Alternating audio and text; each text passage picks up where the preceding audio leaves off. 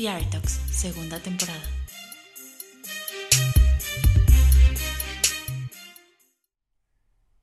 Buenos días, buenas tardes o buenas noches. Yo soy Angie Bisuet y esto es The Talks, el podcast del Foro Cultural Chapultepec. Nuestro invitado de hoy nos hablará desde la pasión que le genera hacer teatro y exploraremos con él un espacio que no habíamos explorado antes, la iluminación. Él es lo que llamamos un invitado 360, maestro, iluminador, escenógrafo, productor y ganador de premios. Así que no se pierdan esta plática en la que estamos seguros aprenderán muchísimo. Con nosotros, Félix Arroyo. Bueno, pues el día de hoy tenemos un invitado con el que hablaremos de otro, eh, otro departamento del teatro que no habíamos explorado antes, que es la iluminación y un poco también de escenografía. Así que bienvenido, Félix Arroyo. Hola, hola. Muchas gracias por la invitación. Gracias, gracias a todos. A todos. Qué bueno que estás aquí, me da muchísimo gusto. Y antes de empezar a explorar tu vida y todo lo que has hecho, quiero preguntarte cómo, cómo has estado, cómo te ha tratado la, la cuarentena, la pandemia, todos estos momentos difíciles por lo que hemos pasado también. Pues yo creo que hasta eso me ha tocado, me ha tratado bien porque pues, a mí no me ha tocado enfermarme, sí a muchos de mis familiares y, a, y, he tenido también algunas eh, familiares que han fallecido, pero pues creo que como a todos, ¿no? O sea, creo que a todos nos tocó un poquito de, de, de esta, de este apocalipsis raro, ¿no? Pero pues bien, dentro de lo que cabe, saliendo avantes. Súper, qué bueno, me da mucho gusto.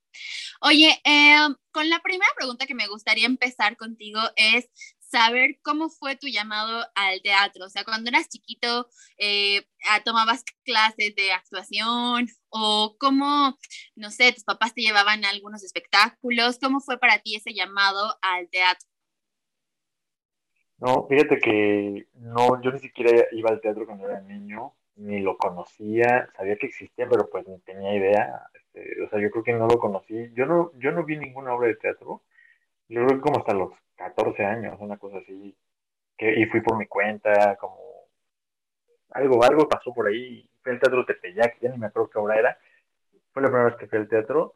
Pero cuando realmente me gustó, cuando realmente dije, esto es lo que quiero hacer, algo esto me llamó la atención, fue, me llevaron de la prepa, fíjate, de la preparatoria a ver una obra que se llama 1821, el año que fuimos Imperio. Y la vi y dije, órale, está muy emocionante, cómo se puede contar la historia, cómo... Eh, o sea, es interesante, ¿no? También la escenografía estaba padre, todo estaba muy padre y me llamó mucho la atención. Y en algún momento en la orientación vocacional que nos hicieron en la preparatoria, nos llevaron al Centro de las Artes, al Centro Nacional de las Artes, nos pasearon por ahí, nos enseñaron todas las carreras que había y una de ellas era escenografía. Y pues nos enseñaron el plan de estudios, nos metieron al teatro, nos contaron de qué iba y dije, ay, como que es para mí, como que eso me gusta. Y pues le aposté, hice mi examen, me quedé y de ahí para acá, ¿no? O sea, prácticamente, sí, pues prácticamente esa es mi historia, ¿no? Con el teatro. De, cómo me acerqué al teatro. Muy bien. Oye, y entonces estudiaste escenografía, pero ahorita te dedicas más a hacer iluminación o creerías que tienes por ahí un balance o cómo pasaste de la parte de la escenografía a la iluminación? Es que mira, en la escuela, que eh, en la Escuela Nacional de Arte Teatral, que es donde estudié, la carrera se llama escenografía, ¿no? Como que es justo algo que encapsula solamente una disciplina, un área pero eh, realmente te enseñan todas las otras áreas, te enseñan eh, iluminación, te enseñan vestuario, te enseñan producción, te enseñan utilería, te enseñan pintura escénica, te enseñan muchas otras disciplinas que no están necesariamente en el nombre de la carrera. Ahora que he estado siendo docente y que fui también en un momento docente de la ENAD, he propuesto que se cambie de nombre la, eh, la carrera porque creo que se engloba, se, se enfoca muy poquito a, a, a solo una rama, a una disciplina, pero realmente yo me considero diseñador escénico, puesto que hago escenografía, hago vestuario, hago iluminación, hago producción escénica, y hago de todo, ¿no? Entonces, al igual que yo, hay muchísimos compañeros que también se dedican a otras disciplinas y son escenógrafos, o sea, por licenciatura es escenógrafo. Pero yo creo que, eh, que estaría padre que, que se cambiara ya el nombre de la carrera a diseño escénico, que es realmente la disciplina en la que me considero profesional. Ok. Em, ¿Y qué es, o sea, si te diéramos escoger, ¿qué podrías decir que te gusta más? ¿Hacer la parte de la escenografía o diseñar iluminación? Yo siento que las dos cosas, o sea, no van junto con pegado. No puedes imaginarte el espacio sin luz. Entonces, cuando es que piensas en una escenografía, de inmediato estás pensando en cómo harías para que esto se viera, que se iluminara, de qué color, qué atmósfera, qué textura, etcétera. Entonces, yo siento que van con las dos. Me gusta muchísimo eh, las dos disciplinas, pero creo que tengo cierto especial apego por la iluminación, porque he descubierto que es un mundo muy chido eh, en cuanto a disciplina y también es más práctico para uno, porque como escenógrafos, eh, como haciendo escenografía o diseñando escenografía, te enfrentas siempre a muchos obstáculos de presupuestales, ¿no? Siempre, siempre. El dinero siempre falta, eh, siempre hay que regatear, siempre hay que buscar de dónde sacar dinero para hacer las cosas. Y con la iluminación tiene cierta magia, ¿no? Que aunque también se necesita dinero, se necesita presupuesto, tiene cierta magia en donde puedes invertir menos y puedes hacer muchas cosas más en cuanto a la creación escénica. Entonces me gusta un poquito más por eso, porque te permite un poquito más a menor costo.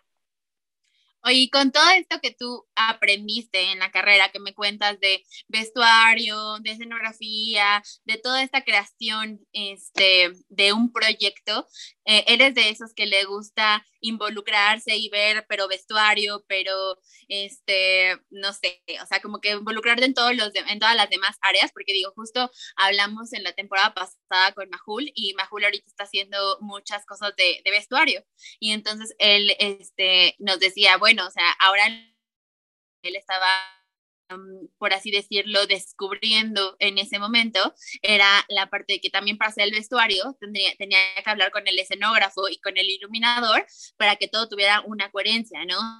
O sea, que digamos, la escenografía no se perdiera con el vestuario o el vestuario con la escenografía y un poco también, digamos, que eh, el diseño de iluminación fuera de acuerdo eh, con esas otras dos cosas, ¿no? Digamos, para que todo estuviera como en un balance y que estuviera todo hacia la misma línea. Digo, aunque todos supieran qué época es, más o menos qué colores se van a utilizar y todo, pues obviamente también hay cosas que tienen que resaltar, ¿no? Y no, puede, no se puede perder el actor con el vestuario entre la escenografía, ¿no? Entonces, este, ¿eres de esos que también le gusta involucrarse en todo o, o cómo te manejas en ese sentido? No, sí, soy súper metiche soy súper metiche en los procesos. Cada vez que me invitan a, una obra, no importa la disciplina a la que me inviten, ya sea escenografía o iluminación o las dos cosas, etcétera, me involucro en todo el proceso. Me gusta estar mucho de la mano con todo el equipo creativo porque lo mismo que Majul pienso que es una el hacer teatro no es cada quien por su lado, sino que todos vamos construyendo un poquito de ese total y, y, si, y justo lo, lo que dice, ¿no? Lo, más importante de, hacer esta disciplina, de, de, hacer diseño, es buscar y lograr la coherencia estética.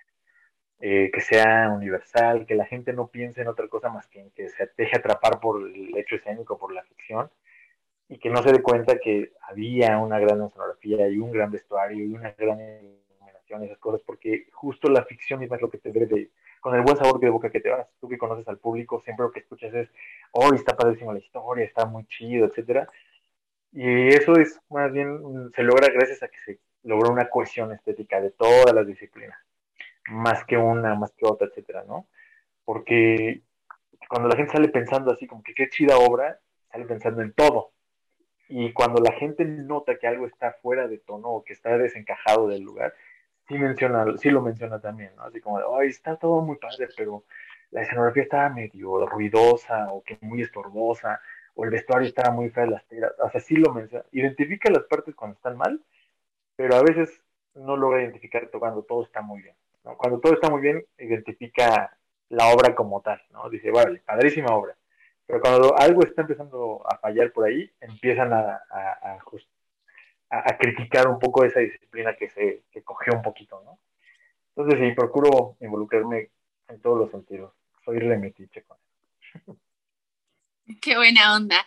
También estaba escuchando en una entrevista que te hicieron que em, para ti hacer ahora los espectáculos online representó un reto porque sonaría un poco obvio eh, que iluminar para el teatro, o sea, para un show en vivo, es lo mismo que iluminar para que la gente lo vea a través de una pantalla, pero no es así, o sea, realmente sí cambia muchísimo eh, pues sí, las luces cuando están muy intensas, los colores, a veces no se distinguen las personas en el escenario, o sea, sí, hay, sí es otra cosa totalmente diferente, ¿no? Y que contabas un poco que te habías metido a un curso como para eh, afinar, digamos, esos pequeños detalles, digamos, para que se vea súper bien este, el show. Eh, en streaming o como sea que sea, pues para cualquier dispositivo eh, digital. Y cuéntame un poco cómo fue este proceso, qué has aprendido en este tiempo, qué, con qué desafíos te, este, te topaste. Pues también, igual que todos, eh, eh, antes de, la pandemia, una de las últimas cosas que había hecho grandotas había sido la premiación de los metropolitanos, de los premios Metro. Y ahí me dieron una súper asesoría, un colorista, el colorista en televisión es esa persona encargada de verificar las temperaturas de todas las lámparas, de los filtros, etcétera, etcétera. O sea, con su aparatito, su sabiduría, evidentemente, hace toda una calibración de las intensidades de luz respecto a la cámara. Y me dio esa asesoría como de unas dos o tres horas para esa, justo para la premiación, porque teníamos este problema.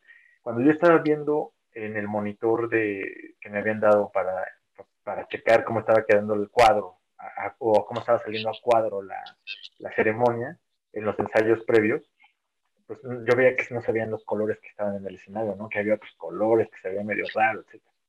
Y estaba muy frustrado por eso. Se lo comenté a, los productores del, del evento y ellos eh, llamaron a este colorista justo para que me diera esta asesoría en la cual aprendí muchísimo, muchísimo, porque descubrí justo que estamos hablando de dos mundos distintos, ¿no?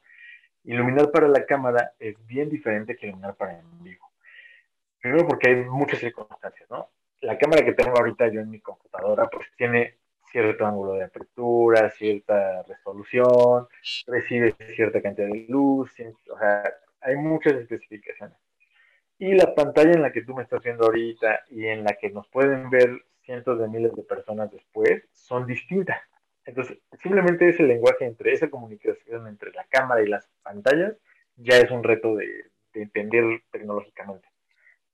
Ahora, ¿para quién vas a iluminar? ¿Para tu cámara o para tu pantalla o para las miles de pantallas? Entonces, pensar en eso te puede romper la cabeza. Entonces, tratas de hacer cierto contenido eh, digital con cierta iluminación, pensando en las características eh, físicas de los aparatos. Más que pensar en el ojo humano, tienes que pensar en los aparatos. De tal forma que las cámaras y las pantallas reciban la imagen y reproduzcan la imagen como tú la estás tratando de ver en vivo. Por ejemplo, este, hubo una obra que hicimos en pandemia con el maestro José Caballero ahí en el Foro Shakespeare, en que en vivo se veía bien pinche, la verdad. O sea, se veía así de, está todo muy feo, muy plano, muy aburrido, quemadísimo, amarillo, feo. Pero lo veías a cuadro y se veía precioso, ¿no? O sea, era como un truco ahí de intensidades, de colores. Son dos mundos muy, muy diferentes, ¿no? Yo he visto muy buenos materiales eh, que se han hecho en el país, pero muchos en el extranjero, de gente que ha propuesto obras en online, que ha entendido muy bien ese lenguaje y que ha hecho cosas padrísimas de video, de iluminación, etcétera, pensando en lo que tienen, en los recursos que tienen, ¿no? Que son las cámaras de nuestros celulares, de nuestra computadora, etc. Entonces sí, es bien, son dos lenguajes muy distintos.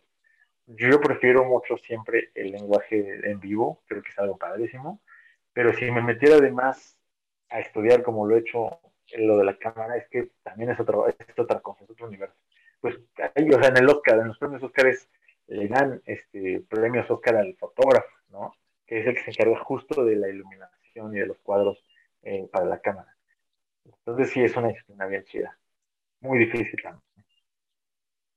¿Y te gustaría entrarle un poco más a ese mundo o, o digamos lo vas a dejar hasta, hasta aquí? No, sí me gustaría entrarle.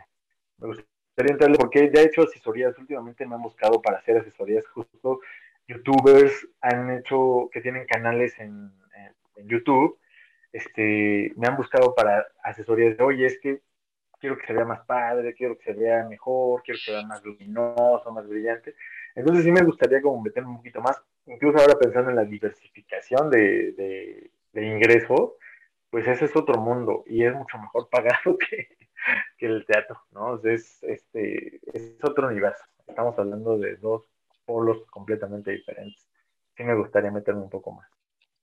No, y aparte yo, yo creo que también ahora con todo esto que ha pasado en el teatro, de todos los streamings y todos este, um, estos shows digitales desde el teatro que se han empezado a hacer, igual es algo que llegó también para quedarse, ¿no? O sea, un poco, ya ves que también con hoy no me puedo levantar, han hecho estos streamings para otros estados, o sea, como que muy focalizados, digamos, como que no es solamente para la Ciudad de México o para todo el país, sino que lo este, segmentan muy bien sus mercados y entonces dicen, este, vamos a transmitir ahora este streaming en Monterrey, en Guadalajara, ¿no? O sea, como que un poco podría ser ahora un complemento a las giras, ¿no? También, o sea, como decir, bueno, igual y no podemos llegar a tantas plazas, yo quisiera llegar, no sé, a 30 plazas, pero no podemos llegar a esas 30, igual íbamos a llegar a 15, pero las otras 15 las vamos a ofrecer vía streaming, ¿no? O sea, ahora también, por ejemplo, con los conciertos, que se han dado ahora en esta modalidad como de coches, este, que ya es que les ponen como un corralito con el coche y la gente ahí puede convivir nada más como con sus, su burbuja, este, pues también esos conciertos o algunos de esos conciertos también se, se, han vendido para que la gente los vea desde sus casas, ¿no? Entonces, como que yo siento que también esto este, ha abierto otro, otro mercado, ¿no? Aunque quizá hacerlo en vivo y transmitirlo, también ahí seguramente es otro, otro, otro choque, ¿no? O sea, que se vea bien en vivo y que se vea bien a través de la pantalla, ¿no? Como para eh, ofrecer la misma calidad o buena calidad en cualquiera de los dos formatos. Sí, sí, sí, hay, hay un nuevo mercado. Yo también siento, yo siento que funciona más justo, como dices, ¿no? Hacia los conciertos, a las cosas más masivas.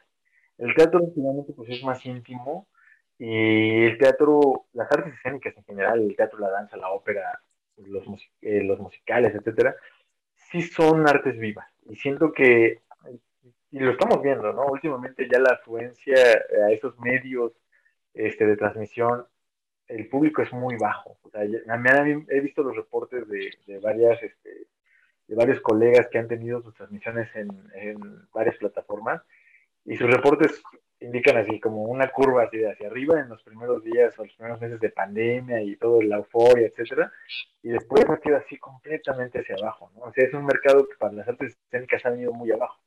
Al contrario, como dices, para los conciertos. En conciertos ha venido, les ha ido muy bien, ¿no? porque el nivel de inversión, el grado de inversión que hacen respecto a, la, a una plaza de que no pueden ir o sí pueden ir, etcétera, es muy bajo respecto a la ganancia que pueden obtener. Y eso en las artes escénicas no se traduce, o sea, es muy diferente.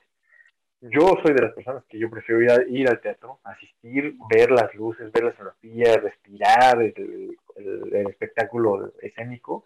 Y de conciertos me lo podría pensar, ¿no? O sea, de conciertos puedo decir, eh, puedo ir a un concierto o lo puedo comprar para verlo me lo podría pensar. También soy de los que me gusta más ir, ¿no? Como estar en el recinto, tomarte la chela, la playera, etcétera, etcétera. Eso me gusta más. Pero hay gente que sin problemas en su casa puede comprar un boleto para ver una transmisión por internet. Ahí más bien es como un mercado que estamos explorando, ¿no? Todos, desde los más chiquitos hasta los más grandotes, y habrá quienes renunciarán y habrá quienes se irán con eso porque les puede redituable.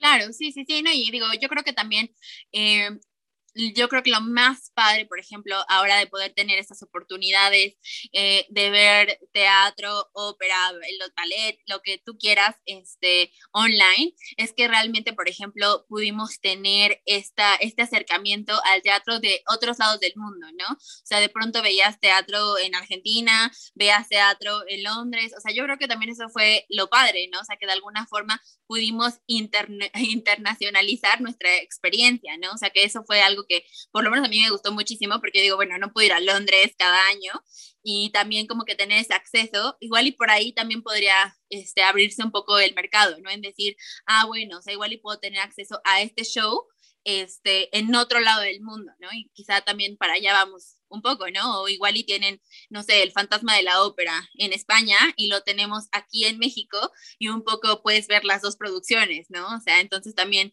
creo que eso puede ser, aunque nos mete ahí en otro tema de derechos de autor y bueno, todas estas cosas con las que nos topamos al principio que todo el mundo dijo, sí, eh, mostrémosle a todo el mundo en esos espectáculos y de pronto fue como de, ah, pero espérate, porque tengo que pagar también a estas otras personas o tengo que pagar mis licencias, este, pues un poco más caras, ¿no? Entonces, este, también creo que por ahí hubo esa oportunidad como de, de pensar en esas cosas que eran unos huecos que nunca nos habíamos imaginado que íbamos a, en los que nos íbamos a, caer, ¿no? Y se abrió otro mercado, porque esto ya lo hacía antes de la pandemia, muchos años antes, ya lo hacía el Auditorio Nacional con la, el Metropolitan Opera House de Nueva York. Eh, había, todo el año había una programación selecta de las, de las obras en vivo que se ponían en el Met, de la transmisión en vivo que estaba ocurriendo en el Met, la pasaban en el Auditorio Nacional y se llenaba el Auditorio Nacional. O sea, de la gente que nos gusta la ópera, íbamos y, y seleccionábamos qué óperas íbamos a ver y ya los hacían. Es decir, antes de la pandemia ya existía esta onda de ver cosas que no puedes ir todos los años a ver y que creo que ahora es un nuevo mercado que si me dices, vamos a pasar eh, tal obra eh, que está en Londres, en Buenos Aires, etcétera, en, en, el auditorio o un foro más chiquito, el Metropolitan o algo más pequeñito, hay gente que iríamos, ¿no? Porque dice, bueno, prefiero ir ahí, prefiero estar con gente rodeados en un teatro, en un foro y ver la transmisión que verla en mi casa. Ya nos gustaba hacerlo ya, ya funcionaba. De alguna forma el, Met, el Metropolitan en, en auditorio ya funcionaba como esta, esta modalidad que, que, estamos ahora medio implementando todos, ¿no? Sí, es cierto. Sí, claro, digo, pero ahí justo era como que eh, un grupo de personas como muy específico que les gusta la ópera, que les gusta la música clásica, o sea, como que era un sector así como eh, igual muy específico, ¿no? O sea, quizá ahorita justo lo que decimos, ¿no? Lo de los conciertos que atiende a otras necesidades, eh, las obras de teatro de otros lugares del mundo que atiende a otro tipo de necesidades. Entonces creo que también eso es como que un poco de la riqueza que nos ha dejado esta pandemia, que pues sí, o sea, estamos en toda la expresión de la palabra dentro de la globalización, ¿no? O sea, ahora sí que podemos consumir de cualquier lugar del mundo, eh, desde nuestras casas, desde nuestros dispositivos, y también eso creo que es eh, mágico, ¿no?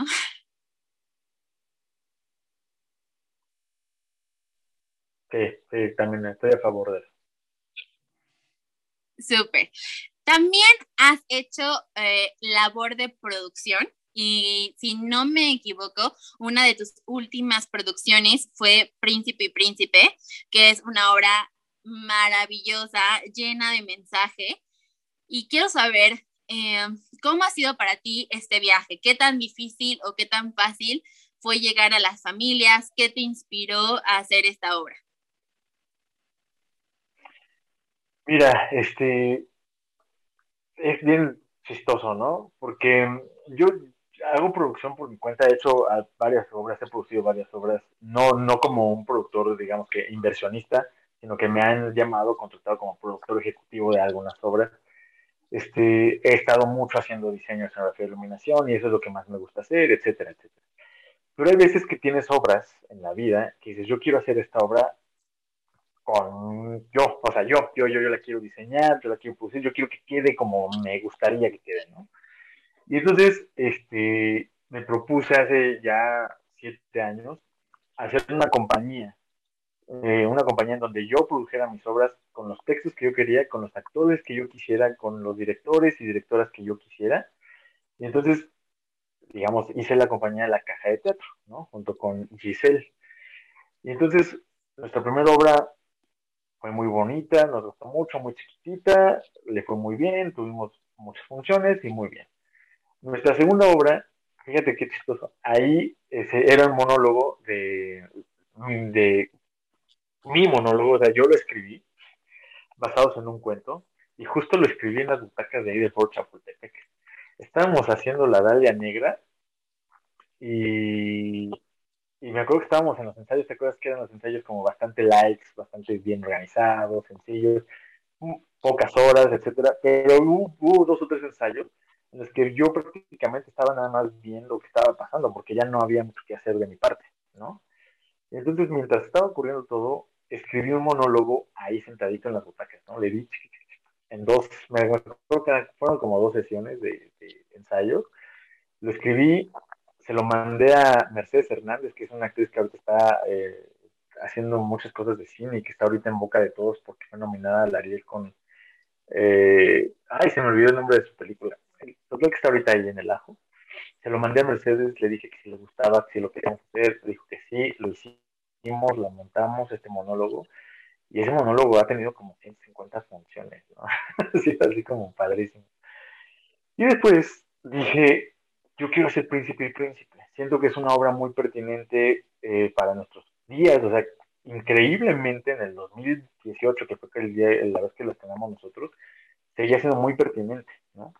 Y yo había trabajado con la hija de la autora, con Micaela Gramajo, y, le, le, dije, oye, Mica, quiero hacer la obra. Me dijo, vas, pues, etcétera.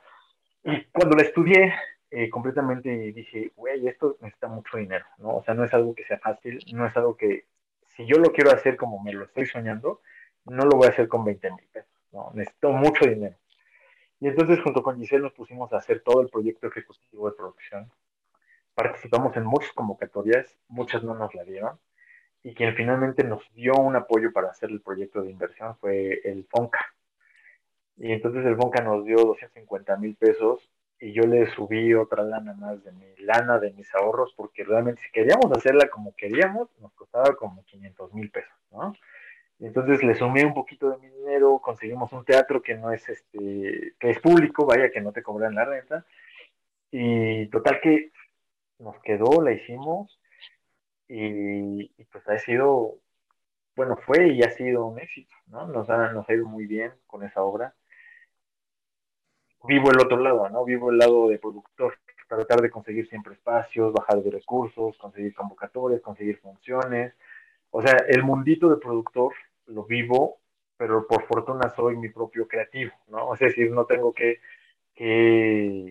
digamos que subrogo el, el, el, sueldo de creativo de escenógrafo, iluminador y el de vestuarista, pues lo subrogo, ¿no? Y el de utilería, ¿no? Porque es algo que siempre son rubros que tienen que cubrir. Y pues sí, es padre, o sea, el Príncipe fue muy padre, siento que es una obra eh, que sigue siendo, sigue siendo pertinente, que sigue causando polémica, eh, y ha sido bien complicado. O sea, si me preguntas como productor, ha sido muy complicado, a pesar de que hemos estado en todos los teatros, bueno, el 8 o 9 teatros de allí en la Ciudad de México, este, ha sido bien complicado, ¿no? Siempre estar consiguiendo el espacio, el recurso, la difusión, todo lo que implica producir una obra de teatro, aunque esté subvencionada, es súper difícil, ¿no? Que si he ganado dinero de ahí, no. o sea, justo como productor me pasa eso, ¿no? O sea, siempre es algo tablas, siempre es algo, eh, sí, tablas, ¿no? No sé, por fortuna no he salido debiendo. Mi inversión, pues ahí se quedó, mi inversión fue por otro, es otra cosa. Pero desde el aspecto creativo y del corazón por el teatro, para mí ha sido la mayor satisfacción, porque es una obra que resultó como yo quería que resultara, que se diseñó con todo el corazón, que queríamos ponerle toda la carne al asador, este, que nos fue, nos resultó cara a nivel de producción, pero creo que se ve en el escenario peso sobre peso y que no se escatimó en esa, no se escatimó en la producción, ¿no? Se, se, hizo con lo que, con lo que se pensó hacer y, y además, pues un gran elenco, ¿no? actores padrísimos, el director padrísimo, Artur, música original, todo, o sea, todo, todo, todo se juntó para que fuera un gran proyecto. Y creo que por eso le ha ido como le ha ido, porque se hizo con el corazón, sin miras a, hacerte rico, sin miras a, querer obtener un recurso y tal recurso, no, sino más bien se hizo con miras a querer contar la historia y querer hacer una ficción y querer demostrar que nuestro trabajo como diseñadores y como productores y como compañía, pues ya llegó a un momento, siento, de madurez y de ser sólido, ¿no? Sí, es un largo camino, príncipe y príncipe. ¿no? Justo hace tres años que la estrenamos, el 25 de agosto del 2018. Y ha sido una de las experiencias más chidas que he tenido como diseñador, como productor y como teatrero. Eh, cuéntame, eh, ¿cuáles son quizá tres de las lecciones más importantes que te ha dejado este proyecto? La primera que tienes que apostarle a diseñar un proyecto en, en preproducción. O sea, sí, tener toda la paciencia del mundo, hacer bien tus números, muy bien tus diseños previo a cualquier, a empezar una producción ya eh, ejecutiva, ya en marcha, ya gastarte el dinero. Identificar muy bien todos los puntos de, de equilibrio, ¿no? Tanto a nivel económico como a nivel eh, de diseño. Ese es uno. El otro, hacerte de un equipo que confíe en ti y confiar plenamente en el equipo. O sea, no, no escatimar en eso, ¿no? No, fíjate que ha sido, se llenó de muchas corazonadas Príncipe y Príncipe. Siempre, no crees que fue, llevar ahora no vale la pena mencionarlo porque ya no vale la pena, pero antes era otro equipo. O sea, yo iba a ser el Príncipe y Príncipe con otras personas, con otro elenco, con otro director, etcétera. Y en el camino, justo, estamos hablando de que yo empecé a trabajar en ella desde el 2016. Imagínate lo que hay detrás, ¿no? Este, en el camino se fueron eh, moviendo fechas, cambiando elencos, un director fue, se fue otro, salió uno, y así, ¿no? Pero todo siempre fue en buena lid, o sea, nunca fue con el tema de ya no quiero, no se logra, si se puede, ¿no? Siempre fue como de, tenemos como objetivo estrenar, no sé qué día, y para ese estreno hay que trabajar. Y en el camino, pues hay gente que ya no se pudo integrar porque ya le resultaron otros proyectos, hay gente que se sumó con todo lo chido que ello puede representar, hay gente que descubrimos en el camino, cuando fui, pues, mientras yo iba haciendo una obra y descubrí ciertos actores que dije, es que yo quiero trabajar con ese actor, él es el actor de mi obra, ¿no? Anaí, por ejemplo, es un caso así, ¿no? A pesar de que yo la conocía en el mundo del teatro, porque es un monstruo, yo, yo hice una obra con ella y dije, es que esta es la reina, yo quiero a esa actriz como la reina. Y a Eduardo Siqueiros también, ¿no? Fue así, yo quiero a ese actor como el, príncipe azul, y así fuimos trabajando, ¿no? Este, esa es otra, las corazonadas y tener eh, la voluntad de generar un equipo amoroso. Eso es las principales cosas. Y la tercera, creo que le ha dejado mucho a la compañía, al nombre de la compañía, ya no solamente ahora es Félix Arroyo Giselle, sino el nombre de la compañía, del trabajo que veníamos haciendo, le ha dejado eh, una muy buena posición. Y, y, ahora nos han pedido varias cosas para como compañía, o sea, te puedo decir que nos han llamado como compañía para diseñar obras, porque justo vieron Príncipe y dijeron, yo quiero algo que esté así, no, no una copia fiel, sino que esté integrado todo el concepto, ¿no? Y así hemos diseñado varias obras, ¿no? Como eh, nos han llamado la Compañía Nacional de Teatro, nos han llamado de productores privados, justo para diseñar sus obras, porque creen que hay un trabajo sólido detrás de, del diseño escénico. Creo que esas son las tres cosas más chidas que nos ha dejado este proyecto. Qué buena onda. Oye, y de los comentarios que has recibido de la gente que lo ha visto, porque digo, yo sé que muchas veces, por ejemplo, la gente que te conocemos, que te tenemos una estima, que sabemos de tu trabajo, este, que un poco, digamos, o sea, estamos como siempre en contacto y que siempre estamos viendo lo que hace uno, lo que hace el otro e intentamos apoyarnos en medida de, lo posible. Bueno, o sea, en general pueden ser buenos comentarios, ¿no? O sea, como de bien, o sea, igual aunque no sea el resultado más afortunado, eh, X proyecto, o sea, igual y te siguen echando porras y padrísimo, ¿no? Pero más allá de esto, siempre eh, lo más importante es lo que dice la gente, ¿no? Y a veces van con una expectativa como de, ah, igual y es como que cualquier obra infantil y este, o cualquier obra, obra, familiar y salen, o sea, que se les voló la cabeza, ¿no? Digo, yo la vi creo que tres veces y las tres terminé llorando así de, ¿no? O sea, este, bueno, con un gran mensaje, ¿no? O sea, este, pero sobre todo de la parte del público, ¿qué comentarios o qué em, resultado tenían después de, ver la obra? Era increíble. O sea, yo muy pocas, bueno, sí, muy pocas veces y muchas otras veces también, eh, me quedo a escuchar los comentarios del público. Me salgo al lobby, ya sabes, como al cafecito mientras vas escuchando a las, las personas, etcétera. Y era bien padre cómo eh, la gente salía feliz, salía muy contenta, ¿no?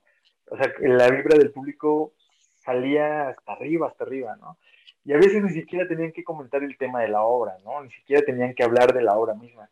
que nos salían felices de haber ido al teatro y vivir la experiencia de estar en un teatro y de ver una obra bonita y de grandes actores y sí, y ya, y ya con eso te ibas, ¿no? Hay veces que llevaban personas en las que me decían, güey, voy a traer a mi mamá porque ella no sabe que soy gay, ¿no? Entonces, este, voy a traerla y después de eso voy a irme a tomar un café con ella. O había otros que decían, traje a mis papás porque quería salir del cruce con mis papás y gracias a tu obra lo logré. O sea, de ese tamaño podría ser, ¿no? La dimensión entre salir simplemente contento por haber visto una obra de teatro bonita y de gente que realmente les cambió la vida en ese momento porque no sabían cómo abordar el tema con sus papás y les cambió. Y hay otras personas que me han dicho, gracias a tu obra, mi hijo, que es adolescente, logró salir del cruce conmigo y eso me hace muy feliz. Porque dices, bueno, eso no me lo propongo, ¿no? O sea, tú como productor, ni como creador, ni como nada, te propones cambiar la vida de las personas, porque si no, entonces puedes fracasar y frustrarte muy fácilmente, ¿no? O sea, si tú te propones cambiar la vida de la gente, te puedes frustrar. Pero si te propones hacer una obra de teatro bonita, vistosa, amigable, con mensaje, llena de elementos, objetos, etcétera, y que quede bien en el rigor de calidad, lo demás ya es ganancia. ¿no? Ya que una persona se deje tocar por eso, ya es ganancia. Si se deja tocar porque simplemente es una obra bonita, está chido. Pero si le cambió la vida, ya es así como, uff, con, con esta persona valió la pena para que yo haya hecho esta obra, ¿no? Así con eso te puedo decir.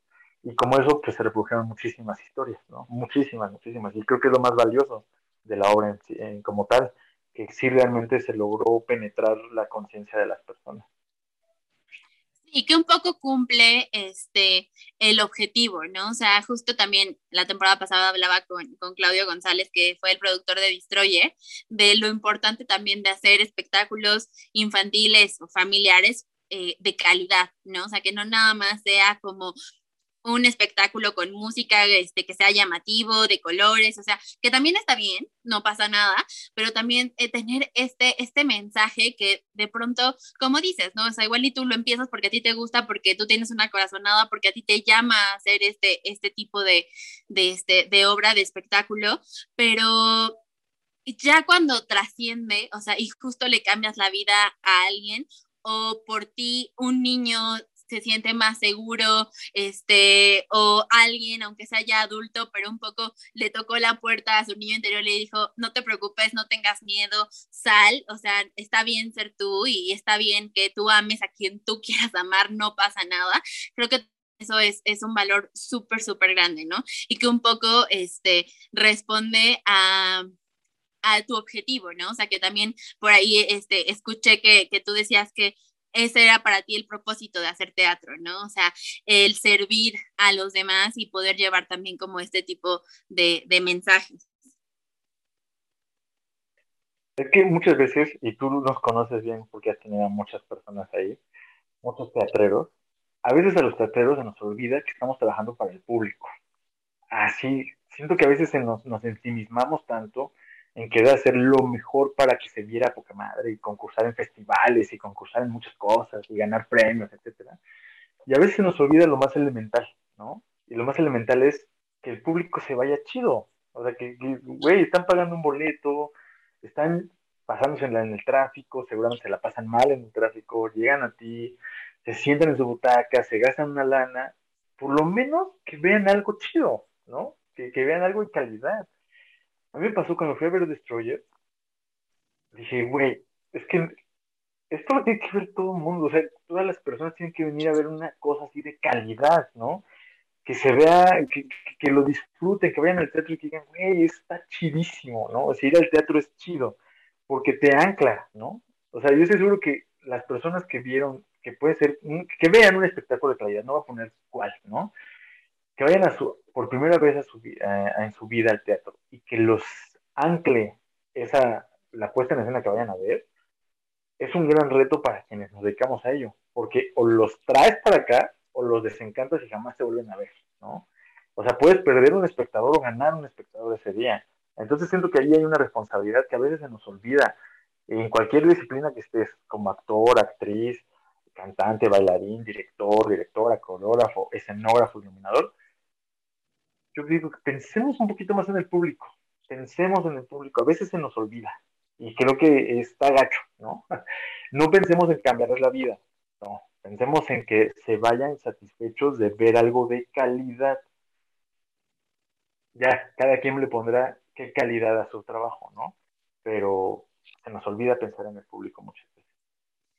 Sí, como, como comentábamos ahorita, ¿no? También dejar este mensaje, porque justo yo fui, no me acuerdo si la vez dos o la vez tres que vi Príncipe y Príncipe, llevé a Claudio, este, y le decía, mira, o sea, digo, ustedes le, le, emitieron todo a Destroyer, o sea, todo. Tú viste esa escenografía, aprendía por todos lados, era espectacular, el vestuario, los niños, la música, ¿no? Pero también aparte de eso era una obra que tenía muchísimo mensaje, ¿no? Porque Destroyer como marca, eso es lo que, lo que persigue, ¿no? Dar un mensaje a los niños de ser diferente está bien, de no te preocupes, o sea, puedes ser amigo de quien tú quieras, o sea, abraza tus diferencias, ¿no? Y es un poco también lo que yo le decía a Claudio, mira, yo vi esta obra a la que vamos a ir juntos y este y quiero que veas que también, o sea, hay otras formas de hacer bien las cosas y hay otras formas de, de, dar un mensaje, ¿no? Y cuando salimos ahí, o sea, se le voló así la cabeza y que dijo, wow, o sea, me encantó, este, creo que después él llevó a su novio, o sea, como que bueno, ¿no?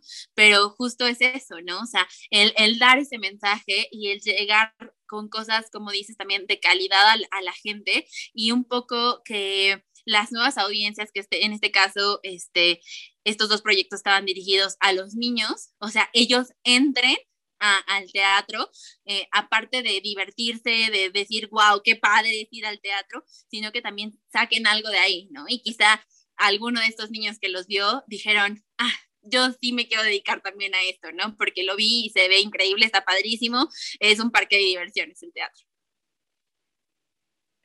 Es que desafortunadamente en México no tenemos esto, ¿no? O sea, en otros países como Estados Unidos, en Argentina, en Inglaterra, pues hay una tradición desde la primaria, ¿no?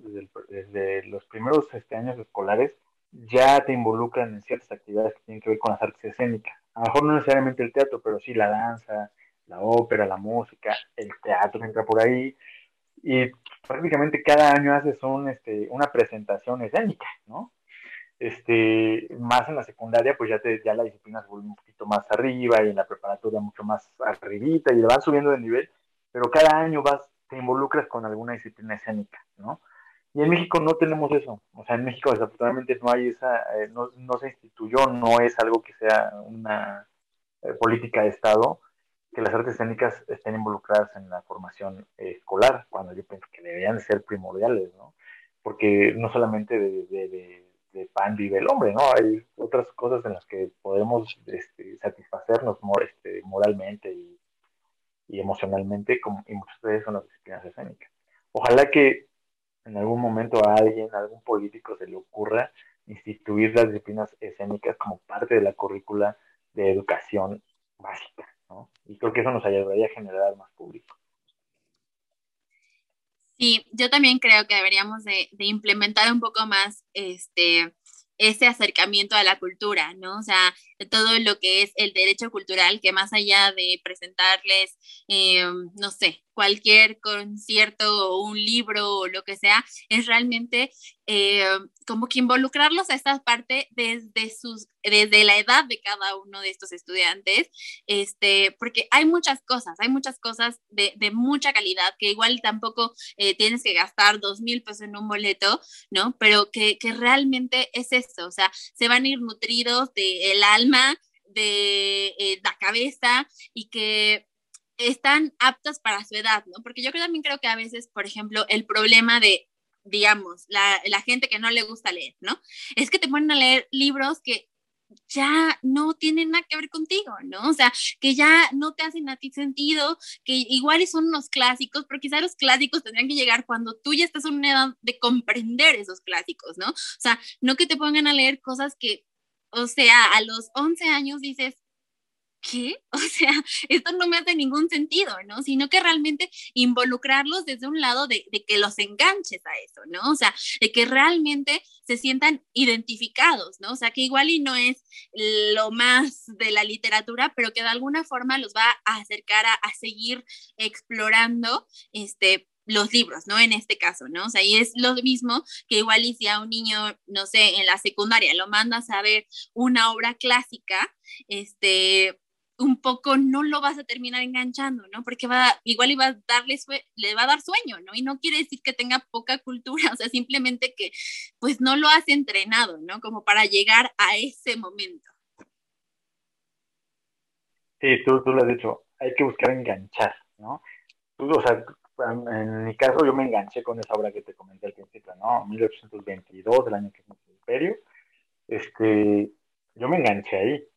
Eh, pero estoy seguro que hay muchísimas formas de engancharse. También la primera vez que, que, lees un libro y que te gusta y que dices, ¿qué es esto? Pues también es una forma de enganchar. Este, también, a veces también el cine te puede enganchar, la televisión. Simplemente hay que ver que, cómo, cómo puedes enganchar a la gente, ¿no? Y hay muchas formas, hay muchos caminos ojalá que también existan políticas culturales que enganchen a más personas, ¿no? Y no solamente eh, creen casas de cultura que si vas y haces, este, como se dice, PP o ajedrez y ya, ya eso es cultura, ¿no? Sí, forma parte de, pero hay muchas más cosas, más opciones que ojalá que se conviertan algún día en algo mucho más serio para, para el Estado. Sí, definitivamente, concuerdo 100%. Pero bueno, o sea, como en la cultura, como en el deporte, ¿no? O sea, de pronto la, eh, no se asesoran con las mejores personas, ¿no? O sea, sino que como que algún político que cree que sabe este, cómo llevar el deporte a los niños o cómo llevar la cultura, es como que, no sé, hace su esfuerzo desde, desde su trinchera, ¿no? O sea, pero no es efectivo a veces esto, ¿no? Entonces, ojalá también se asesoraran y se rodearan de gente que, que esté más involucrada en estos, en este medio y que realmente pueda dar como que un plan integral, ¿no? Digo, aparte que también un poco a veces se cortan ese tipo de, de planes, de proyectos en, el, en los cambios de gobierno, ¿no? Entonces también a veces no es sostenible en el tiempo. Pero bueno, a ver si nos toca verlo. Oye, con Príncipe y Príncipe también eh, estuviste nominado a los premios Metro, que como nos contaste, ya también este, lo ayudabas en la parte de producción, pero también estuviste eh, nominado como mejor diseño de iluminación para, para una obra y ganaste este, mejor obra juvenil. ¿Cómo se siente ser juez y parte? muy chistoso porque justo pues estás involucradísimo en todo lo que tiene que ver con una ceremonia que nació en la polémica y que después se fue ganando eh, adeptos a pulso porque se, no, vio que el trabajo es sumamente profesional y, riguroso. Este, el primer año pues yo solamente iluminé, no, no participé de más, pero el segundo año ya me llaman a ser jurado y me llaman también este, a iluminar y además salgo nominado como diseñador, pero también salgo nominado como productor, y entonces este, pareciera que todo es como un mundo así como, oh, qué oscuro, ¿no? La verdad es que yo ni sabía que, que, estaba nominado, o sea, no, nunca me enteré pues de, que yo podría estar nominado, ni me enteré que la obra eh, había sido seleccionada como finalista, o sea, realmente sí hay todo un aparato que no es mucho, no son muchas personas, pero sí es un muy buen método en donde no te enteras, ¿no? O sea, yo, yo no, no me enteré, o sea, yo estaba en la ceremonia el día previo del ensayo general y yo no, no tenía ni idea de que iba a ganar el premio, o que nada, o sea, no, no tenía ni idea. Entonces siento que Sergio lo ha hecho muy bien porque sí, al interior, sí, sí no te enteras no te enteras de nada. Y, se siente padre justo eso, porque si no perdería todo el valor, ¿no? O sea, el día de, que nos dan el premio, pues sí fue una sorpresa y sí te, emocionas y sí te da gusto, porque pues se conservó tan discreto todo y fue tan, eh, vaya, tan legal, tan derecho, que sí te da emoción, ¿no? O sea, otra cosa sería si te dijeran, oye, ya, este, para ganar el premio te tienes que sentar aquí, etcétera, pues no. La verdad es que sí fue una sorpresa todo, ¿no? las nominaciones como el, premio mismo. Y, estar involucrado, estar dentro, pues es, es, chido, porque sí hay una forma muy metodológica de, formar parte, ¿no? Y eso se agradece, porque pues sí, sí yo viera que hay chanchullos, si yo viera que hay como hay una cosa oscura, pues también lo diría, ¿eh? No tengo pelos en la lengua. Este, pero no, me parece que me parece que lo hacen bien, que Sergio lo ha hecho bien y que y, que, y por eso ha tenido ya bastante éxito, ¿no? Y ha sido muy rentable a nivel eh, de evento, ¿no? No sé si habla a nivel económico, yo creo que definitivamente no, pero sí, este, ha sido muy padre a nivel de impacto social, por decirlo así. Oye, ¿cómo te sentiste del el reconocimiento o sea, porque obviamente, bueno, ya platicamos que eh, el público te dio ese reconocimiento, tú como compañía ya tenías como que ese reconocimiento de un poco eh, haber alcanzado ese, ese dulce, ¿no? Del éxito, digamos, en un proyecto, pero ¿cómo fue para ti ese momento en el que dicen que ganas este premio por, por Príncipe y Príncipe? Y, y después, o sea, ¿cuál fue esa sensación de tener el premio en tus manos, de ver a la gente del teatro ahí? O sea, ¿Qué, qué, qué sentiste en ese momento? ¿Cómo, ¿Cómo fue para ti vivirlo? Pues fue, fue muy chistoso, fue muy padre, fue emocionante, fue... Te quedas impávido, la verdad. O sea, si yo hubiera tenido eh, conciencia o hubiera tenido ganas de ganarme un premio, yo creo que hubiera preparado un súper discurso y hubiera mamoneado, y, o sea, hubiera hecho más cosas, ¿no? Seguramente. Pero pues fíjate que como, como nunca hice la obra pensando en ganar premio, o pensando en que fuera así un éxito y que así, o sea, no.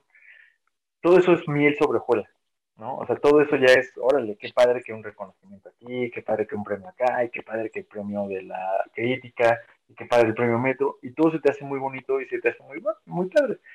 Pero no pasa más allá de eso, ¿no? O sea, no pasa más allá de echarte un blog un día en Facebook y ya, porque créeme que después de eso no te preguntan, nadie te vuelve a preguntar, este, ¿has ganado premios? ¿Has sido tal? No, o sea, no, no, pasa nada, ni a nadie, yo pienso incluso que a nadie más le importa, este, y es padre el día, porque además ese día fue mi cumpleaños, entonces como que era una fiesta total, ¿no?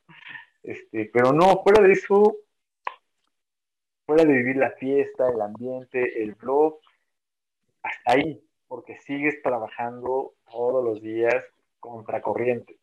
Al otro día teníamos una audición para un teatro escolar que no nos quedamos y dices, mira, qué chistoso, ¿no? me acaban de dar un premio por esto, hice la audición a las 9 de la mañana, terminamos la audición y a la semana nos dicen que no nos quedamos, entonces los premios no representan nada, ¿no? Los premios no representan más que, más que una forma de difusión y está padre, porque sí muchas personas nos conocieron mucho más gracias a eso, este, pero los quienes deciden finalmente si estás o no programado en un lugar, no les importa eso, ¿no? No les importa si, te ganaste uno, dos, tres premios. Ellos ven tu carpeta, tu trayectoria, tus cosas, y les puede parecer bien o mal, y te ganas o no te ganas un premio, ¿no? Y eso no, y eso no cambió con el premio o no. Entonces, padre emocionante, muy blofero, pero hasta ahí. muy bien. Oye, ahora quiero entender una cosa. ¿Tú no te enteras de cuando estás nominado? Sí, me entero el cuando nominado el día de las nominaciones. Hasta ese día ah. me entero. Pero como jurado, o sea, estando como siendo parte del jurado y estando como un poquito en la, involucrado en la, en, la ceremonia, jamás te enteras. No te enteras nunca. Este, yo me enteré que estaba nominado el día que se dieron todas las nominaciones, pero hasta ahí, o sea, no, no supe más. Ah, ok, ok. Sí, bueno, porque aparte no es, eh, digamos, el único proyecto en el que has estado nominado en los metros, ¿no? Sino también estuviste con Martia, Matías Gorlero en Mejor Diseño de Iluminación para una obra. Ajá, así es, sí. En Iluminación de Escenografía nos nominaron también por otra obra que también que es padrísima, que me gusta mucho. Este, y también con esa sorpresa que dices, órale. O sea, nosotros hicimos este diseño pensando en, en la obra, ¿no? No pensando en un premio, ni pensando en nada de eso por Pues sí, ahora sí que bueno, ahora sí que si uno se moviera por eh, lograr, por llegar, por no, no este, disfrutarías el proceso, ¿no? Nada, estarías obsesionado con estar en ese momento, en ese micrófono, todos los días pensando, como la otra vez escuchaba una entrevista que le hicieron a Franco Escamilla, que él un poco este, contaba, ¿no? Que cuando, adelante de ser famoso, este, iba por la calle y la gente un poco se le quedaba viendo extraño porque él iba ya repasando cómo iba a responder, ¿no? Así de que, ah, no, no, no, esta chava no es mi novia, nada más estoy saliendo con ella, no sé qué. No, sí, de alcanzar el éxito, este, puede ser esa base de mucho esfuerzo, no sé qué. O sea, digo, obviamente él lo dice un poco bromeando, ¿no? O sea, un poco como contando una anécdota de los sueños que tenía, pero digamos, él no estaba obsesionado con llegar, con llenar el Auditorio Nacional, con irse a China, o sea, no estaba este, obsesionado con eso, simplemente le gustaba gustaba su trabajo, lo hacía todos los días, se levanta igual, como dices, llenando un auditorio o no, todos los días a trabajar y a seguir haciendo lo que tiene que hacer, porque igual y, por ejemplo, tú, pues bueno, te conocen muchísimo en el teatro, haces muchísimas cosas, ya de alguna forma tienes el reconocimiento de muchas de las personas que pertenecemos a este medio, pero... Eh, no cambia nada, ¿no? O sea, al final del día tampoco las cosas se dan de gratis, ¿no? O sea, todos los días tienes que levantar y decir, bueno, hoy qué hay que hacer. Exacto, así como acabas de decir, todos los días te levantas con el mismo impulso de, bueno, tenemos que comer, tenemos que pagar una renta, tenemos que pagar las colegiaturas, tenemos que pagar el carro, tenemos que... Entonces, a trabajar y si no hay de esto, hay de lo otro y si no, yo me hago mis proyectos, pero ahí vamos viendo, ¿no? Entonces sí, eso no cambia. Finalmente, todo eso es añadidura, ¿no? Todos los premios y el blog y el reconocimiento, eso es añadidura, ¿no? Como dicen bien viene, viene por añadidura, pero no, tú lo has dicho muy bien, si te levantaras pensando en ese momento, creo que te podrías frustrar muy rápido, porque de, todas las carreras, pienso, y esta un poco más, está hecha de muchas frustraciones, ¿no? De 10 obras que haces, a lo mejor una te sale bien, ¿no? Y nueve mal, o así, tú lo has visto, ¿no? O sea, de 10 que programas, a dos le van bien y las otras como como de noche, ¿no? Entonces, es un azar, ¿no? Es una apuesta y lo único que hay que apostarle siempre es a levantarte, respirar y decir, bueno, estoy vivo, a chambear, ¿no? De lo que sea y haciendo lo que sea, pero sobre todo dar lo mejor de ti. Eso siempre, ¿no? Nunca dejarte en medios chiles. Ahora sí que viene bien a mi, viene bien a dos, ¿no? Nunca dejarte a medias tintas no, no puedes ir a un proyecto dándolo poco o dando la mitad de lo que es. Ahorita, por ejemplo, que me estoy tan diversificado, estoy haciendo un proyecto con unos amigos entrañables en Puebla y no por ser mis amigos iba a dar de más o dar de menos, simplemente ser, darlo siempre lo mejor, ¿no? Y si funciona bien y si no funciona tan bien, y ya nos tocará todos los cocolazos si esto funciona, y si no funciona, también nos tocarán los cocolazos, ¿no? Y viene otra obra que también estoy diseñando para octubre, para noviembre, y también si funciona bien y si no también, pero también mi compromiso es darlo siempre lo mejor, ¿no? No quedarse cortos en eso. Porque si no, pues imagínate, te puedes morir y no diste lo mejor de ti. Claro, sí, sí, sí. O siempre viviste como que frustrado porque nunca ganaste un Oscar o porque nunca llegaste a ese que era tu éxito en, en la cabeza, ¿no? Digo, no quiere decir que, que, no tengas expectativas, claro que tienes que tener expectativas, pero de alguna forma también, pues influyendo, ¿no? Porque justo como, como comentas, esta, este, este medio, esta carrera es así, ¿no? O sea, de pronto puedes estar acá y al otro día acá, ¿no? O sea, y entonces, pues es ahora sí que muy efímero, ¿no? Pero, pues bueno, ahora sí que, que justo haciéndolo eh, con la convicción de que eso, quieres hacerlo porque es lo que te gusta, creo que es la mejor apuesta. Así es. Una vez una, un, talentazo, se llama Iker, eh, me, me contó lo invité a una clase y nos habló sobre el pulso creador, ¿no? ¿Qué te levanta todos los días de tu cama? Como para que no te eches, no te cuelgues, no te cuelgues de una cuerda. ¿Qué te levanta, no? ¿Qué, es ese pulso que, te inspira a seguir vivo, no? Y pues siempre, sí me, sí me lo pregunto siempre, ¿no? Es algo muy padre de, conocer, porque dices, sí, claro, ¿por qué me levanto? O sea, si, no, si me quedo acostado, el mundo va a seguir igual, o sea, el mundo no está esperando que yo me levante para hacer la vida, ¿no?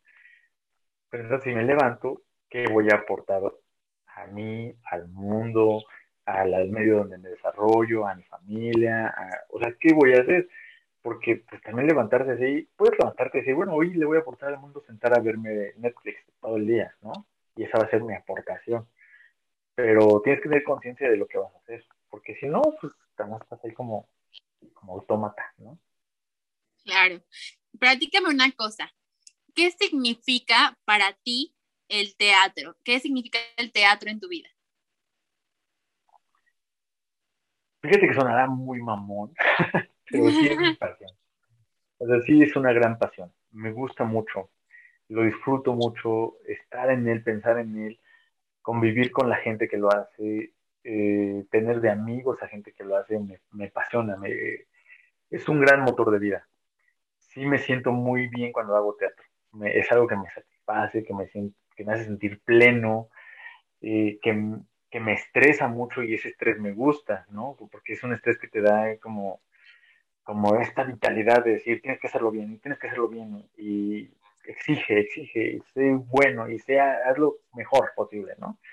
Me gusta mucho, o sea, sí es una gran pasión, creo que es un muy buen motivo para vivir, y si ya nunca más, o sea, si hoy se cortara la vida y dijeras, a partir de hoy no vas a volver a hacer teatro y hacia adelante, estaría satisfecho de lo que hice. O sea, me quedaría con eso, decir, lo hice lo mejor que pude y lo hice bien. Me, me siento tranquilo con ello. Y si viene más teatro que hacer en la vida hacia el futuro, estoy comprometido en que lo haría también lo mejor que pueda, ¿no? Es un gran, o sea, pienso teatro, duermo teatro, me gusta mucho, ¿no? Sí es una pasión, ¿no? Este, y también es una pasión en la que, con la que he sabido convivir porque al principio puede ser insano, ¿no? Al principio puede ser como obsesionarte con el teatro solamente y no tener nada más de vida, también puede ser insano. Y también lo vas aprendiendo con el transcurso de los años, diciendo, bueno, si es mi pasión, si es lo que más me gusta hacer, pero también debo descubrir otras pasiones, ¿no? Y debo descubrir otras cosas que me gusten, otras cosas que me satisfagan, otras cosas que no necesariamente me estresen, otras cosas que no necesariamente sea lo único en lo que pienso y te vas descubriendo que en el teatro es como una cosa que está al lado de ti todo el tiempo, que no te deja, que, es celoso, que es este, impaciente, pero también es muy sabio, pero también es muy tranquilo y también es muy paciente. Entonces es una cosa ahí muy rara, ¿no? O sea, yo, yo lo tomaría como una gran pasión. A mí me encanta hacer teatro, me encanta la ficción por sí, por sí mismo, ¿no? Sí, me gusta. es eso. ¿Y qué proyecto crees que fue un parteaguas para ti? O sea, no sé, quizá para que te empezaran a llamar y a buscar más personas, o si no, para llegar a este momento en el que estás ahorita, o si no, como para descubrir algo de lo que tú también querías hacer, no sé, o sea, pero que tú sientas que fue un parteaguas para crecer, digamos, en esta carrera. Qué chistoso, siempre, eso me lo han preguntado varias veces y fíjate que no logro identificarlo. No logro identificar en qué momento alguien me empezó a llamar más o en qué, en qué momento empecé a tener más trabajo. No logro identificarlo. Pero sí identifico una primer crítica que me hicieron hacia mi trabajo por escrito que leí, eh, con un proyecto que fue hace como nueve años, ocho años, que se llamaba, era un monólogo que se llamaba Voces de un asesino de cara larga y sin sonrisa. Fue en el foro La Gruta y en el Helénico muy pequeñito, este, pero que la crítica que leí, dije, órale, eso sí no me lo esperaba. Igual, o sea, como siempre hago las cosas así, como nunca esperando nada, más que esperar hacerlo bien. Este, cuando leí la crítica de Angélica Rogel en la revista Paso de Gato, dije, órale, pues qué obra vio. Padrísimo. Y siento que eso me ayudó, o sea, esa obra, mucha gente me escribía cada vez que, iba a ver la obra, me mandaban algún mensajito o escribían algo en su Facebook que, me mencionaban y eso lo sentía como halagador, porque decía, órale, yo jamás pensé que esta obra este, me fuera a significar tanto, ¿no? Claro. Pero realmente no sé si esa fue, o sea, no sé, pues, o sea, no, no, no lo voy a identificar, pero esa, me, me acuerdo que esa obra fue de las primeras veces que mi nombre estaba en algún periódico, en alguna revista o en algún mensaje de Facebook, ¿no? Y decía, órale, pues por lo menos mi trabajo alguien lo, alguien lo vio, ¿no? Creo que fue esa, algo que cambió. Padrísimo. Sí, pues sí, digo, la verdad es que creo que eh, siempre es sano como que recibir ese tipo de retroalimentación también de decir, oye, lo estás haciendo bien, ¿no? O sea, no, me gusta esto, este, eres profesional, ¿no? Porque también es un poco, te ayuda a tener más seguridad, ¿no? Aunque a veces hay personas que te dicen, no, este, digo, tampoco te crezcas demasiado, ¿no? Por esto que te dicen o lo que sea, no dejes de intentarlo, este, o no sé, ¿no? O sea, pero también es sano, ¿no? Para el ego, para la autoestima, para justo agarrarte de ahí para cuando las cosas se ponen turbias, decir, no, o sea, sí quiero seguir aquí, sí le quiero seguir echando ganas y sí quiero seguirlo intentando y yo también valgo por quién soy, por lo que sé, por lo que este, he logrado, ¿no? O sea, también un poco hacer ese balance siempre es muy bueno. Ahora sí que no creerte lo demás, pero sí tenerlo ahí presente en el cajón, porque esa de alguna forma también es tu fuerza, ¿no? De un poco de ahí te agarras cuando pues, las cosas no están fáciles, ¿no? Es que, justo es como una arma de doble filo, ¿no? si alguien te dice que todo va muy bien, que todo va muy bien, que todo va muy bien, entonces te empieza a confiar, a creer que todo lo que hagas está bien hecho y no es cierto, ¿no? a veces eh, las cosas que estás haciendo no están bien hechas o no, no son lo mejor posible. Entonces te confías mucho y, puedes errar muy fácilmente, ¿no? Pero por fortuna siento que no me ha pasado. Siempre al contrario, yo creo que las críticas hacia, que se han hecho de mi trabajo, las personas que han eh, hablado sobre mi trabajo, o quien reconozca mi trabajo, además de darme como un buen golpe al ego y que órale, qué padre, qué bonito, también te genera más inseguridades. O sea, cuando, cuando empiezas a diseñar una obra dices, mierda, no sé si lo voy a hacer chido, no sé si está bien, no sé si esto funciona o no. O sea, empiezas a generarte, porque a veces la gente que te invita a trabajar, te invita por escuchas, ¿no? O sea, generalmente este trabajo es así, ¿no? Un poco de, del boca en boca te empiezan a llamar y así. Entonces la gente a veces genera expectativas de ti. Y dices, oye, no, yo quiero que, que hagas esto que hiciste allá, ¿no? Y dices, no, güey, pero eh, lo que hice allá es una obra con su producción, con sus personas, respira sola por sí misma. Esto que vamos a hacer es otra cosa, ¿no? Es otra historia, es otro elenco, es otra obra, es otro presupuesto, son otras formas de producción. Te juro que voy a dar todo lo que pueda de mí, pero también estamos construyendo un monstruo distinto. Y a veces eso puede pasar, ¿no? Que la gente se puede generar una expectativa porque, pues, como ya lo hiciste allá bien padre, ahora aquí lo vas a hacer igual de padre. Y no, yo te prometo que voy a dar lo mejor de mí. Y si nada más hay ocho focos, pues con esos ocho focos vamos a hacerlo, ¿no? Y, como que ese es un gran estímulo de inseguridad, de ansiedad, de... Es como raro, ¿no? Es como, como raro. Sí, es justo esta parte de, de, lo que, de lo que te comento un poco como de encontrar el balance. ¿No? O sea, encontrar el balance en decir justo esto, ¿no? O sea, a ver, si tú tienes cinco pesos y acá tenían 500, pues bueno, o sea, no puedo hacer con cinco lo de 500, ¿no? O sea, pero bueno, pues digo, al final del día creo que también eh, un poco esto que, que dices eh, de tu personalidad, de tener esta entrega constante hacia los proyectos, de dar lo mejor de ti, de también un poco tener este, esta este, ¿cómo decirlo? O sea, como que estás muy situado en la realidad, ¿no? Porque a veces también no nos situamos en la realidad y queremos hacer maravillas y hacer magia en cinco días y era para hace tres, ¿no?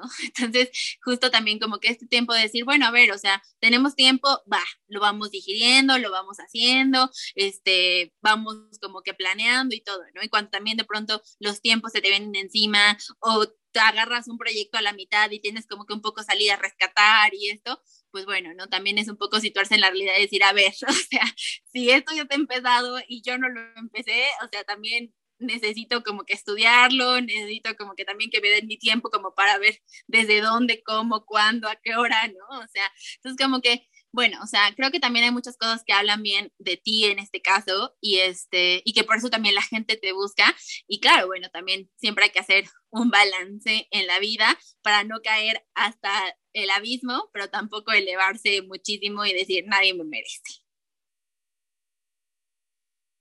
Ah, no, no, no, jamás caer en ese lugar. O sea, ya cuando caes en ese lugar, siento que ya estás perdido como creador.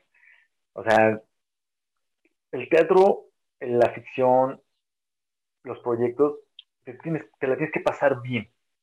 Tienes que estar, y tú lo has visto ahí, cuando yo estoy en el teatro, en, en, el, en, el, en Chapultepec, en otros, siempre me la paso bien. O sea, mis compañeros, mis compañeros técnicos, mis compañeros administrativos, mis compañeros productores. O sea, me lo quiero pasar bien, quiero venir a trabajar y sonreír y estar chido. Obviamente no pecar de optimismo, ¿no? a veces, ¿no? Este, pero sí pasártela bien, pasártela tranquilo. Finalmente es tu trabajo, es tu casa, es tu es efímero que vas a estar ahí, pues dejar el mejor sabor de boca, la mejor impresión de ti y llevarte lo mejor de los demás. Y eso me ha pasado mucho. Siento que eso, ese talante, es, siento que sí es una virtud que, que, que, que, tengo, ¿no? De pasármela bien, de bromear, eso sí, de estar de buen humor con las personas, de sonreírle a las personas, de estar tranquilos con las personas, de no enojarte, porque no te la pasas bien, no está chido. Si sientes que no te merece el mundo, no está chido. O sea, tienes que vibrar chido, ¿no? O sea, tienes que estar en la mejor sintonía con todos para que todo fluya. Veamos qué está pasando en el escenario, ¿no? Si está, si, si, estamos fluyendo, pues veamos qué está, qué estamos haciendo. Eso, todo eso es, yo creo en todo eso, ¿no? O sea, si no estás haciendo un buen equipo de trabajo donde te lo pases chido, no tienes que estar haciendo nada ahí. Claro, sí, totalmente, yo concuerdo contigo, sí, sí, sí. Para, para renunciar, ¿no? O sea, hay gente que, se la pasa muy mal, pero no renuncia por la situación económica, o no renuncia porque es el proyecto que estaban esperando, y se la pasa muy mal, y ya se pelearon con Juan, con Abraham, con, y ya se pelearon con todo el mundo, y ya se gritaron con todo el mundo, y es así, güey, quédate aquí, no te lo estás pasando bien, pásatela bien, que si vas a ganar chingo de dinero, órale, güey, pero pásatela bien. Que no vas a ganar un peso, porque ha pasado, pero te la pasaste increíble, te la pasaste increíble y ganaste muchísimos amigos y hiciste una fiestota porque estrenaron y les gustó el proyecto. Eso también es una satisfacción. Yo pienso que hay que pasársela bien. Sí, concuerdo totalmente. O sea, siempre pasársela bien. Yo siempre digo, bueno, a ver, el trabajo está, es trabajo. Siempre va a haber trabas, siempre va a haber momentos complicados.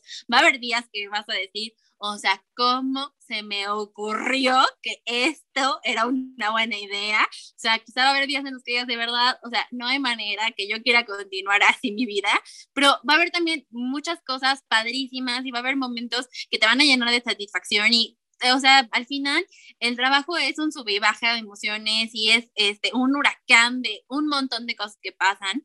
Este, aquí lo hemos platicado muchas veces al final, por ejemplo, pues el teatro, o sea, tiene muchísimas cosas, muchísimos departamentos que tienen que eh, hacer una sinergia perfecta para que las cosas salgan bien y salgan en pro del proyecto.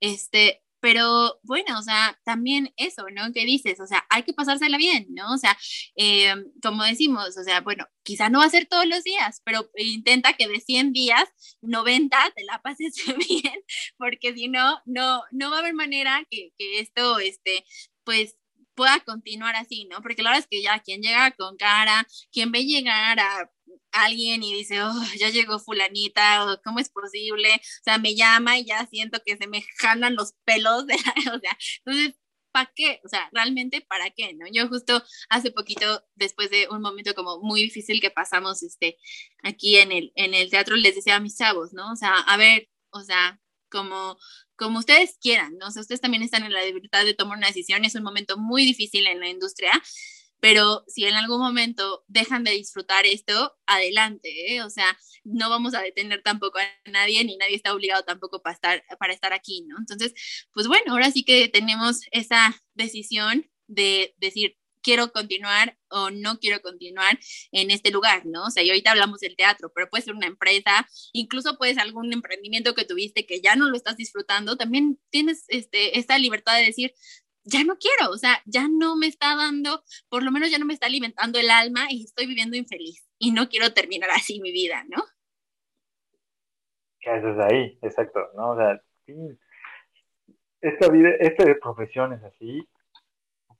No puedo hablar de otras profesiones porque nunca he estado dentro de una oficina y o sea, no, no me he dedicado mucho a eso. Generalmente siempre soy una persona que siempre ha estado en movimiento. Esto, esta profesión especialmente te da la oportunidad no solo de pasártela muy bien, sino además de alimentar el ego. Entonces, si te la puedes pasar bien y encima de todo tu pequeño ego te puede alimentar, híjole, estás del otro lado. Ahora, no te pases de la raya, ¿no? Este, está, está la otra, ¿no? Cuando hay gente optimista 100% que dices, güey, no seas tan optimista, esto se está yendo al carajo. Este, hagamos lo que no te vaya tan fuerte, ¿no? Hagamos un tema más digno, hagamos que si nos hundimos, nos hundimos todos parejitos, pero no... Vaya, es como muy raro, ¿no? O sea, lo que quiero decir es que hay que vibrar, hay que vibrar chido en todos los sentidos, ¿no? Tanto con tu proyecto como con tus compañeros de trabajo, con el tráfico de la ciudad, o sea, siempre hay que estar de buena vibra, ¿no? Si no, tropiezas muy fácil y te frustras muy rápido. Así es. Félix, estamos a punto de terminar con esta entrevista. Pero nosotros tenemos una sección que se llama Historias en Teatrales. ¿Y de qué se trata esto? Mi invitado anterior, que fue este Eduardo Yáñez, ajá, fue Eduardo Yáñez, este, te dejó una historia que quiere que cuentes acerca de cuál fue ese momento en el que estuviste a punto de tirar la toalla. Después de que tú me cuentes esta historia, me vas a decir qué quieres que cuente mi próximo invitado. Ok. Cuando quise tirar la toalla, cuando tenía que tirar la toalla, me estaba viendo obligado a tirar la toalla, fue cuando nos embarazamos de mi hijo, de Santi, y no teníamos trabajo, no éramos, no teníamos un nombre, nadie, nadie nos reconocía por nuestro nombre ni por nada, no teníamos dinero, no teníamos trabajo, no teníamos dónde dormir, dónde vivir, y la única pasión que tienes es el teatro, no te está permitiendo estar ahí, este, pues es, es un lugar, es un momento muy difícil, es un momento en donde tu gran, tu principal pasión se te está yendo de las manos, te está abandonando y tienes la oportunidad de dejarlo definitivamente y dedicarte a otra cosa o de aferrarte de la última cuerda que sostiene esa fe por el teatro, lo que te. Y la tomé. tomé esa última cuerda, ese último madejito de hilo y dije, no, yo quiero seguir, quiero seguir haciendo esto y, lo conseguí. Fue ese momento. Muy difícil, de muy, sí, muy difícil, este, pero también fue determinante como para saber que si ya, pues, ya pasé por esa, una pandemia me iba a hacer los mandados. Claro, sí, tienes toda la razón. Pero qué bueno que te aferraste a, a tu sueño y a lo que te vibraba, porque bueno, pues ve ahora dónde estás en casa de mi hijo, en el cuarto de mi hijo. Exacto. Oye, ¿qué quieres que nos cuente nuestro próximo invitado? Va a ser un fotógrafo este, escénico que se llama Darío Castro. Ay, está difícil. ¿Qué le podrías, qué contará? Pues estaría padre que nos contara eh, ¿En qué momento descubrió que fotografiar la escena es algo que le podría ser redituable para el alma? No tanto para la economía, para el alma. ¿En qué momento dijo esto? Me deja aquí. No me deja en el bolsillo, pero me deja aquí. Porque sabemos de qué estamos hablando. Sí, 100%. Que nos cuente ese momento. Ok, perfecto. Pues ya tendrás que ver nuestro próximo podcast para que te enteres de esa historia. Ok. Oye, pues entonces vamos a cerrar esta entrevista que me da mucho gusto poderla haber hecho. Este, cuéntanos qué estás haciendo, en dónde estás, en dónde vas a estar, cuáles son tus proyectos, qué quieres lograr en la vida. pues mira, ahorita vendo chiles en nogada en las mañanas. Y en las tardes estoy diseñando varios proyectos. Por fortuna no, el diseño no es algo que haya dejado hasta ahorita. En la pandemia he estado haciendo cosas. Estoy haciendo un proyecto que se llama IQ en Puebla, de una obra que escribió Aida Andrade, que está padrísima, que va a dirigir Carlos Arturo Aguilar, eh, teatreros poblanos 100%, con una amiga de Mari Carmen que hace la producción. Estoy haciendo esa escenografía, estoy diseñándola Está padrísima la obra, padrísima, padrísima. Aida es entrañable amiga mía. tan entrañable que ella es mi, aval para el departamento que rento. Este, y fíjate que yo no conocía su texto, lo conocí gracias a este Arturo y me parece que es un textazo, textazo, textazo. Me encantó desde que la leí y le puse todo el empeño y creo que quedó algo padre. Estamos justo en el proceso de terminar si los alcanzan los dineros, si no alcanzan los dineros, etcétera, pero está padre. Siento que es una de las cosas que me gusta que estoy haciendo. Se estrena a finales de septiembre, estamos ya en la etapa final. Está haciendo otra obra, eh, sí lo puedo decir, este, con Diego del Río. Estamos haciendo una obra que se llama Blue Room, que se va a estrenar en el Teatro Virginia Fabregas a principios de noviembre. También me encanta, me encanta porque es un proceso padrísimo. Me invitó ahí eh, Jorge Ballina a iluminar y uno de mis, es así, fíjate que se hacía un gran sueño cuando estaba más joven, era de trabajar con Jorge alguna vez en mi vida y este es el segundo proyecto que voy a hacer con él y que me encanta trabajar con él, es un súper profesional. O sea, creo que su nombre y su talento es increíble, pero su manera de trabajar sobrepasa lo que uno tiene expectativas de trabajar con él. Es un tipazo, es un tipo que es súper serio, súper profesional y además súper divertido. Me encanta trabajar con él. Y voy a hacer otra cosa. Eh, estamos en pláticas con la Compañía Nacional de Teatro. Eh, una obra que es con la que debuté haciendo teatro. Eh, Horas de Gracia en el Teatro Bicentenario de León. estamos en pláticas aún, estamos por cerrar ya el, fechas y todo eso me invitaron de la compañía y, es algo que voy a disfrutar mucho que hacer porque fue la obra con la que debuté con el maestro Alejandro Luna y me están invitando ahora a hacer esa nueva de iluminación. Y cierro el año en la otra parte que estoy haciendo la coordinación técnica de un festival en el Centro Cultural Los Pinos y estoy haciendo la, toda la parte de la coordinación técnica y fíjate cómo son las cosas, qué chistoso es la vida.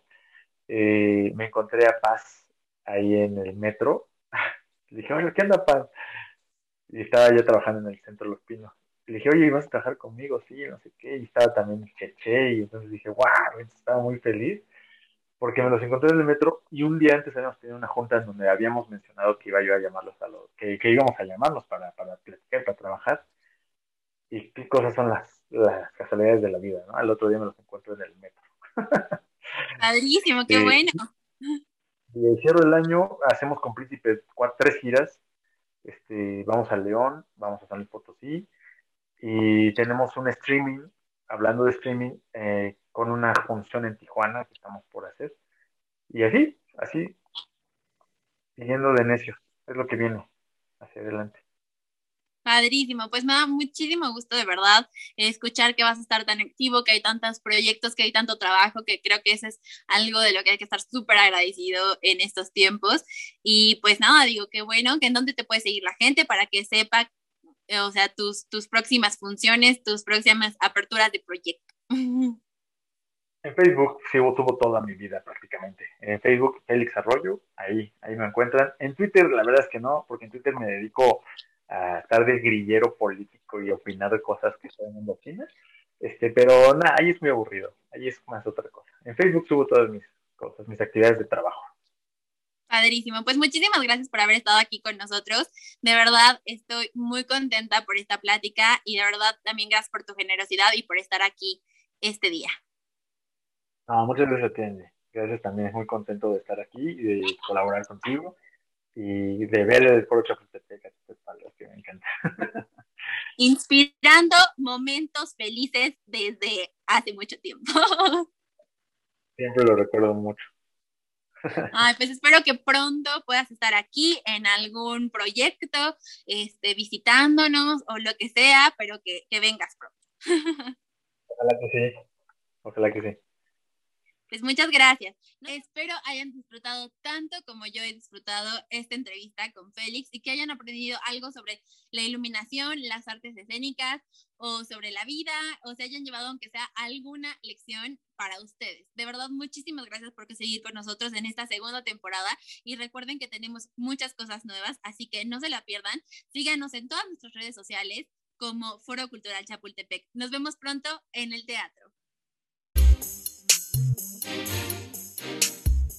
Proyecto presentado por el Foro Cultural Chapultepec.